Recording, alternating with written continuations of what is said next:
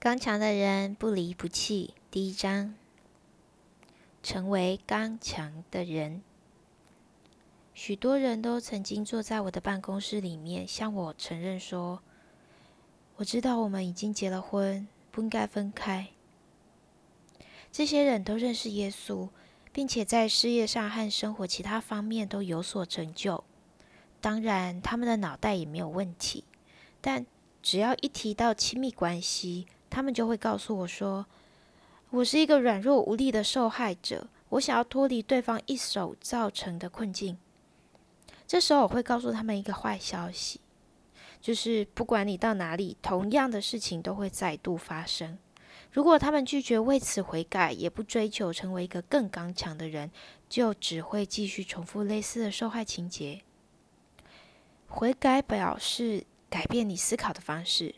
如果要为那自觉无力的生活悔改，你就需要先辨识出你一直以来相信什么样的谎言，以及那些的谎言在你的生命中。所带下什么影响？找到这些谎言之后，我们要加以弃绝和破除。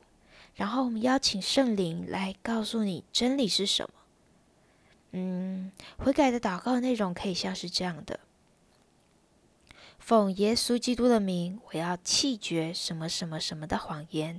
也许你可以说：我要弃绝我的伴侣他不爱我的谎言。我要弃绝。他一心想要抛弃我们彼此的关系，这样的谎言。奉耶稣基督名，我要弃绝这些这些的谎言。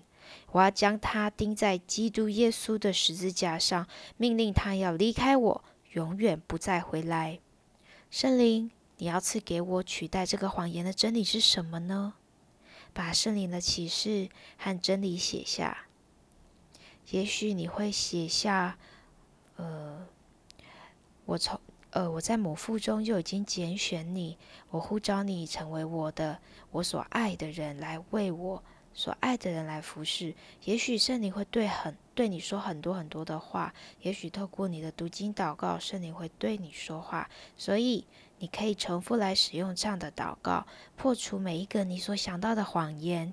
而这些谎言通常会藏得很深，所以需要努力不懈地把它们挖出来。并以真理来取代。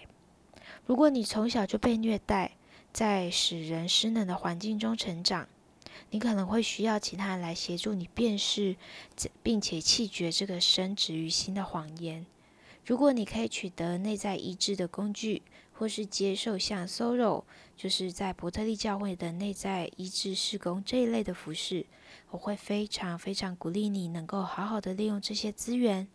不论如何，在迈向自由、成为刚强的人旅程中，所跨出的每一个步，都是值得的，没有白流的泪水。选择承担责任，迈向整全的人生，将会是充满冒险与欢乐的旅程。不要再容让自觉无力的受害者心态掠夺你的生命。你是一个刚强的人，你可以做出有力的决定。更重要的是，刚强的你可以选择去爱人，因为天赋爸爸他先选择爱了你。选择去爱人，是你一生之中能做出最有力量的决定，而这个决定能够为你带来好处，更是远远超过你的想象。谢谢你们喜欢这第一章的内容，更多的资讯都会在我的连结或在 Podcast 里面，你们可以来搜寻得到。